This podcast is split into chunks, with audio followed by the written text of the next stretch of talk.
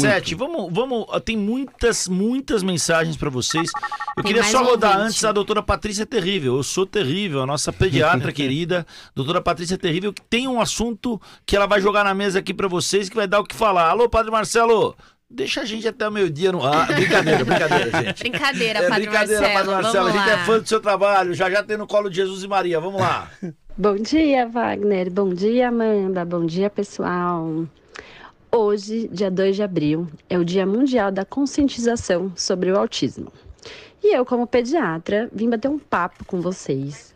Porque, assim, hoje em dia, está vindo muito diagnóstico de autismo e a gente está achando que os números estão aumentando. O que quer dizer isso? Que, infelizmente, antes as pessoas tinham autismo e não eram diagnosticadas era muito difícil a gente conseguir diagnosticar. Então, por isso que os números aumentaram muitos. Mas o que, que a gente precisa saber? Uma criança autista, gente, é uma criança normal. Tem que ser tratada normal, como todas as outras crianças. A diferença é que ela tem um atraso do desenvolvimento. E se essa intervenção conseguir ser precoce, quanto antes for diagnosticada, quanto antes ela entrar nas terapias, ela consegue alcançar o desenvolvimento de uma criança não autista. Então, por isso que é importante o diagnóstico precoce. Temos que tomar cuidado também com achar que qualquer coisa é autismo.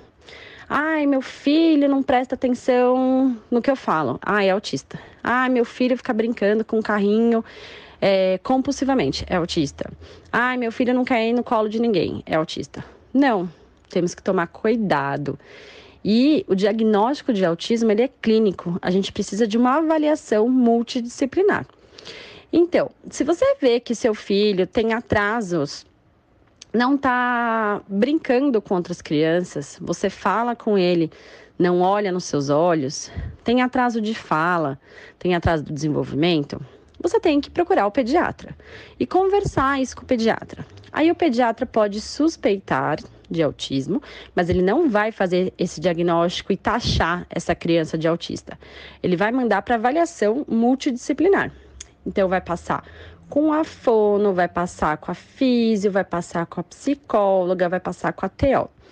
Passando por essa avaliação multidisciplinar e juntamente com o neuropediatra, juntos fecha-se o diagnóstico. Fechando o diagnóstico, é importante essa criança fazer o tratamento.